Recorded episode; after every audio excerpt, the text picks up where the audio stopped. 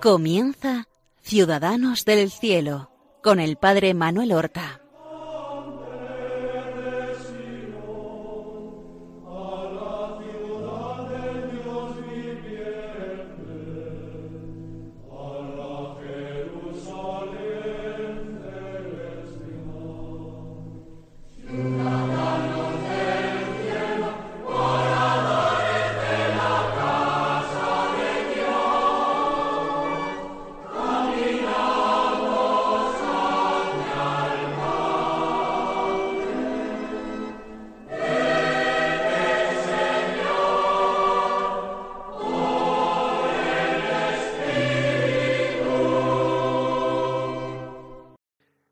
Buenos días, queridos amigos. Comenzamos un nuevo programa de la serie Ciudadanos del Cielo. Vamos a ir glosando, como siempre hacemos, la vida de uno de los santos, de uno de estos hermanos nuestros que han llegado ya al término de su peregrinación y ahora viven en Dios. Y en Dios interceden por nosotros. Además, de dejarnos el ejemplo de su vida y en ciertas ocasiones también de dejarnos la doctrina contenida en sus obras o en su predicación. Y digo esto porque el santo que hoy va a comenzar a ocuparnos es un gran santo que ha sido llamado el más sabio de los santos y el más santo de los sabios. Doctor de la Iglesia Universal, Santo Tomás de Aquino. Él supo reunir en sí mismo una triple sabiduría. La sabiduría de la filosofía que él estudió, leyendo a Aristóteles y superándolo en muchas cosas, haciendo que aquel filósofo pagano terminara poniendo su reflexión, su sabiduría, su filosofía al servicio del cristianismo. Primera sabiduría, la filosófica, que él alcanzó. En segundo lugar, la sabiduría teológica, la reflexión racional acerca del mensaje cristiano. La teología parte del dato revelado de lo que está contenido en la Sagrada Escritura o en el magisterio de la Iglesia o en su tradición y a partir de estos datos revelados por medio del ejercicio de la inteligencia, del raciocinio, de la reflexión, va explicando los misterios de la fe y va profundizando en ellos. Esta fue la segunda sabiduría de Santo Tomás. La primera, la sabiduría filosófica, la segunda, la teológica. Pero en tercer lugar, Santo Tomás fue también distinguido con la sabiduría mística, porque en él el conocimiento de Dios no vino solamente a través de la reflexión, a través de la filosofía o de la teología, sino que vino de la experiencia, de la experiencia mística, de la experiencia dada directamente por Dios. El Señor le concedió un conocimiento que es pura gracia, que es puro don, que es puro regalo. De hecho, Tomás de Aquino vivió a lo largo de toda su vida, desde la infancia, una grandísima y auténtica pasión por la verdad. Él quería conocer la verdad, quería conocer a Cristo, quería conocer a Dios. Desde pequeño, él ya preguntaba insistentemente, primero a su familia y después a los monjes benedictinos con los que se educó. ¿Qué es Dios? ¿Qué es Dios? ¿Quién es Dios? Nació nuestro santo en el año 1225, en ese extraordinario siglo XIII, que vio el florecimiento de las órdenes mendicantes, Francisco de Asís y Domingo de Guzmán, franciscanos y dominicos. Pero también en ese siglo XIII surgen los carmelitas que vienen de Tierra Santa, del lejano Monte Carmelo, a Europa, los mercenarios fundados por San Pedro Nolasco en Barcelona. Todas estas órdenes mendicantes surgen en este extraordinario siglo XIII en el que se desarrolla la vida completa de Santo Tomás de Aquino. Porque Tomás tuvo una vida corta para nuestros parámetros humanos de personas del siglo XXI. Vivió solamente 49 años. Ya hemos dicho, nació en Aquino, en Italia, en 1225 y murió santamente en 1274. Pero vayamos poco a poco. Comencemos por su familia. La familia de Tomás era una familia noble. Su padre no tenía títulos nobiliarios. Era un orgulloso señor militar, guerrero, al servicio del emperador. Tuvo que servir a un emperador que tuvo muchos conflictos con el Papa, que fue excomulgado, Federico II de Alemania, que aspiró no solamente al dominio del sur de Italia, de Sicilia, sino también atacó los estados pontificios y señoreó el norte de Italia, en Milán. Él fue un guerrero, se llamaba de nombre Landolfo. Su esposa era de nobilísima familia, se llamaba Teodora. Y tuvieron en total nueve hijos. Cuatro varones, el pequeño de los cuales fue Tomás, y cinco chicas, cinco mujeres, aunque solamente sobrevivieron cuatro. Una de ellas murió en la infancia víctima de un accidente muy trágico, un rayo que cayó en la casa en que vivía. Siendo un hermano pequeño, evidentemente no estaba destinado a las armas, ni a heredar la fortuna de sus padres. No estaba destinado a la política, a la corte, sino a la iglesia. Si además se vio que tenía una inteligencia extraordinaria, motivo de más para dedicarlo a los estudios, para que pudiera seguir luego una carrera eclesiástica y llegar a ser abad en algún monasterio u obispo de alguna diócesis.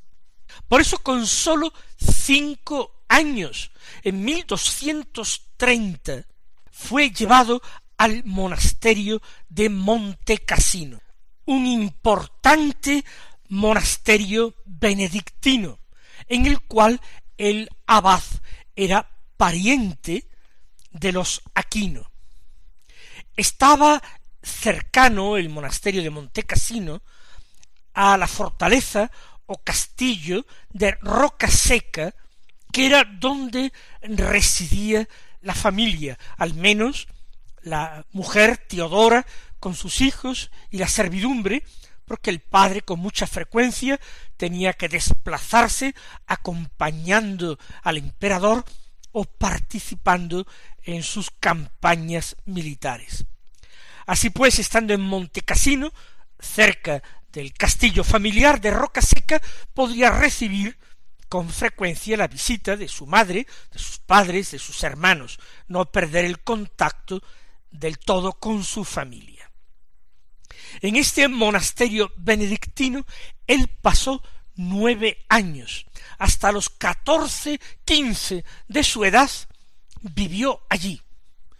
Y si no hubiera sido porque la providencia divina tenía otros planes para con el joven Tomás, es posible que hubiera terminado profesando como monje benedictino, y hubiera cumplido quizás el sueño de su familia, llegando a ser el abad sucesor de su pariente, de su tío, que como hemos dicho ya era el abad entonces de Montecassino.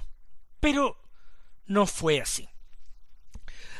Para que el niño fuera educado con los monjes y eventualmente poder conducir de esta manera su posible vocación religiosa monástica, los padres entregaron al monasterio veinte onzas de oro y le asignaron también las rentas que produjeran dos molinos de los que eran propietarios los aquinos.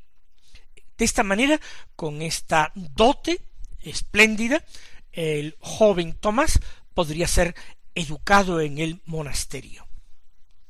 El abad, ya hemos dicho, era de la familia, el abad Sinibaldi, acogió muy bien a su pariente, a su sobrino lejano, y lo fue educando con una sabiduría que no era común a la gente de aquel tiempo. Aquel niño con sólo cinco años tuvo excelentes maestros y tuvo acceso a textos, a escritos, a libros que formaron espléndidamente su, su cabeza, su maravillosamente eh, dotada inteligencia.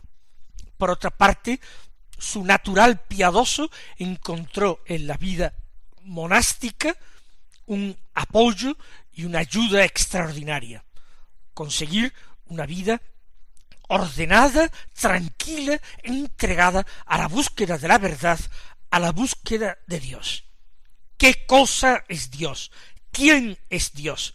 seguía preguntando el pequeño Tomás a los monjes con los que convivía. Ya hemos dicho, vivió aquí desde los cinco hasta los catorce, quince años, concretamente hasta el año mil doscientos treinta y nueve. ¿Y por qué no continuó aquí como eran los planes? Pues por la sencilla razón de que el monasterio de Montecassino fue atacado por el emperador Federico II, emperador al que servía precisamente el padre de Tomás.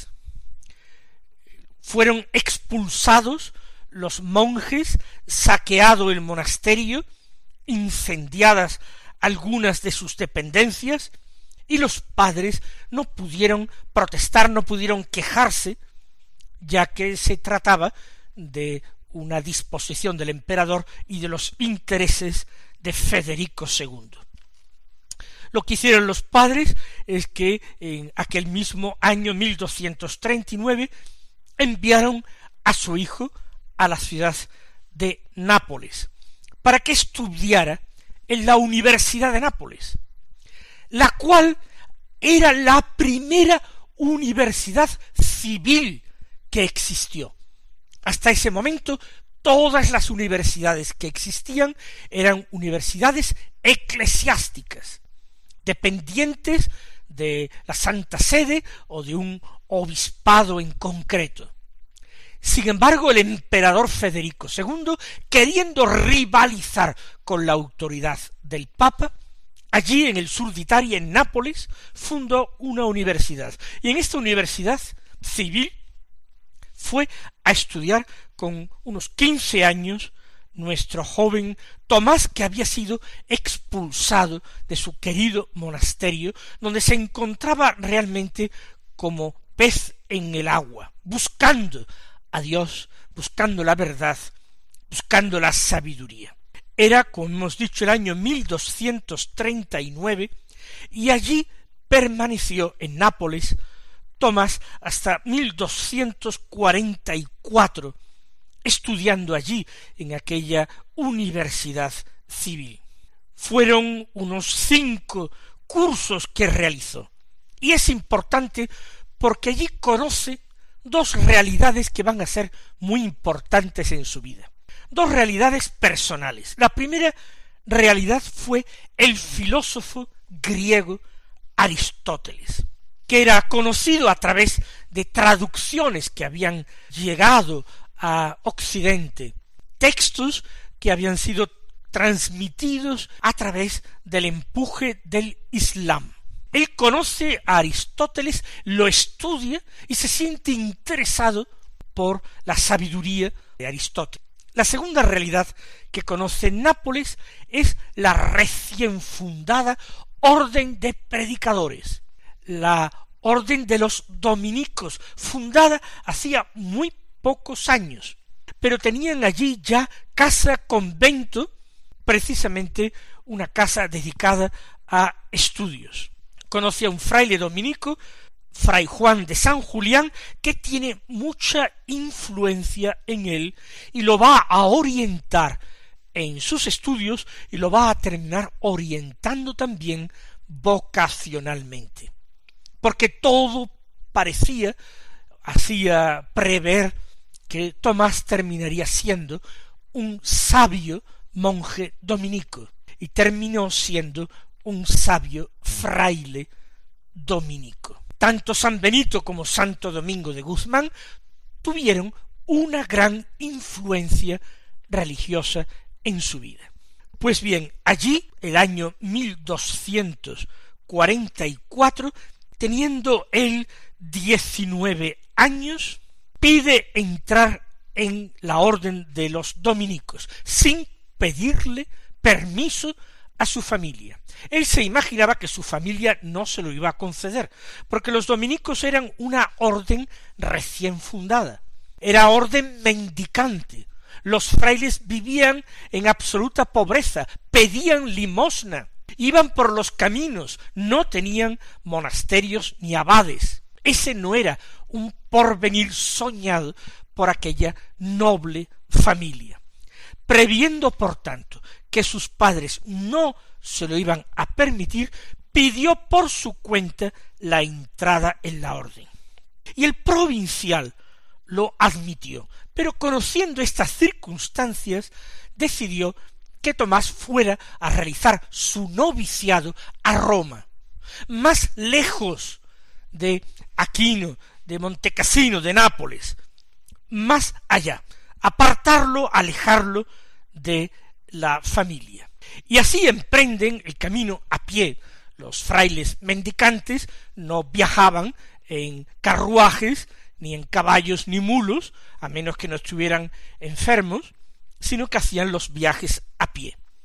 Y tanto el provincial como otro fraile y Tomás parten de Nápoles hacia Roma. Y yendo de camino, la madre de Tomás Teodora, el padre acababa de fallecer, mandó a varios de sus hermanos, a tres de sus hermanos, a buscarle. Y lo alcanzaron, le dieron alcance por el camino, y allí en el camino, a viva fuerza, se lo llevaron. Verdaderamente fue un secuestro. Uno de sus hermanos intentó quitarle el hábito de dominico con el que le habían ya vestido para eh, que eh, pasara más inadvertido en compañía de frailes. Pero él se resistió. Era un muchacho muy alto, fornido, grande, y por mucho que sus hermanos intentaron a viva fuerza quitarle el hábito, no lo consiguieron. Y se conformaron entonces con llevarlo a la presencia de su madre revestido con ese hábito. Y allí, vista la obstinación de Tomás, que no daba su brazo a torcer e insistía en que él sería dominico, la madre lo encerró allí en el castillo de Roca Seca en una torre y pasó encerrado, verdaderamente prisionero de su madre, de su familia, casi un año y medio de su vida, tiempo en que él no se quitó el hábito, aunque formalmente él no fuera todavía religioso, él no quiso quitarse el hábito. Vivió vida de familia, pero con una gran reclusión, porque él no se recataba de decir que se escaparía a la primera oportunidad. Se cuentan distintas anécdotas de esta época. Parece que sus hermanos varones eh, introdujeron a una muchacha una prostituta seguramente en su habitación para tratar de hacerle pecar y apartarlo un poquito de esta eh, devoción y de este fervor que le impulsaba a hacerse fraile y como eh, Domingo también, con el auxilio de la gracia y de su rectitud interior extraordinaria, rechazó aquella tentación, incluso casi convirtió a aquella muchacha. Después de casi año y medio, bien sea porque sus amigos dominicos, bien sea porque la vigilancia de la familia fue haciéndose más suave, visto que no podían hacerle cambiar de opinión, al cabo de un año y medio, terminó escapándose de su casa familiar, de su prisión. Ya digo, ayudado seguramente por el provincial de los dominicos, quizás con la complicidad de alguna de sus hermanas, que sentían muchísimo como su hermano, que era todo bondad, gentileza, amabilidad, vivía de esta manera lleno de tristeza su encerramiento. Por eso en el año 1245, como hemos dicho, casi año y medio después de haber sido capturado en el camino hacia Roma, él huye de la torre y va a Roma donde entre 1245 y 1247 está en Roma y hace su noviciado. Es una época tranquila porque la familia ya lo da por imposible y le permite seguir viviendo su vocación después de haber comprobado de que era muy firme. Y en 1247, ya como fraile profeso, muy joven, con sólo veintidós años, es destinado a París, a estudiar en la Universidad de París, en la Universidad de la Sorbona, viviendo en la comunidad de frailes de Saint-Jacques. Allí él va a coincidir con Alberto de Colonia, el fraile Alberto de Colonia, a quien la historia conoce como fray Alberto Magno, otro doctor de la Iglesia que será su maestro. Pero esta historia de sus estudios la continuaremos la próxima semana. Hoy hemos iniciado el relato de esta vida, de la infancia y los primeros años, la adolescencia de Tomás. Ahora su vida como religioso, como estudiante, que es lo más importante, como digo, la veremos a partir de la semana que viene. Hasta entonces, mis queridos hermanos, que el Señor os bendiga.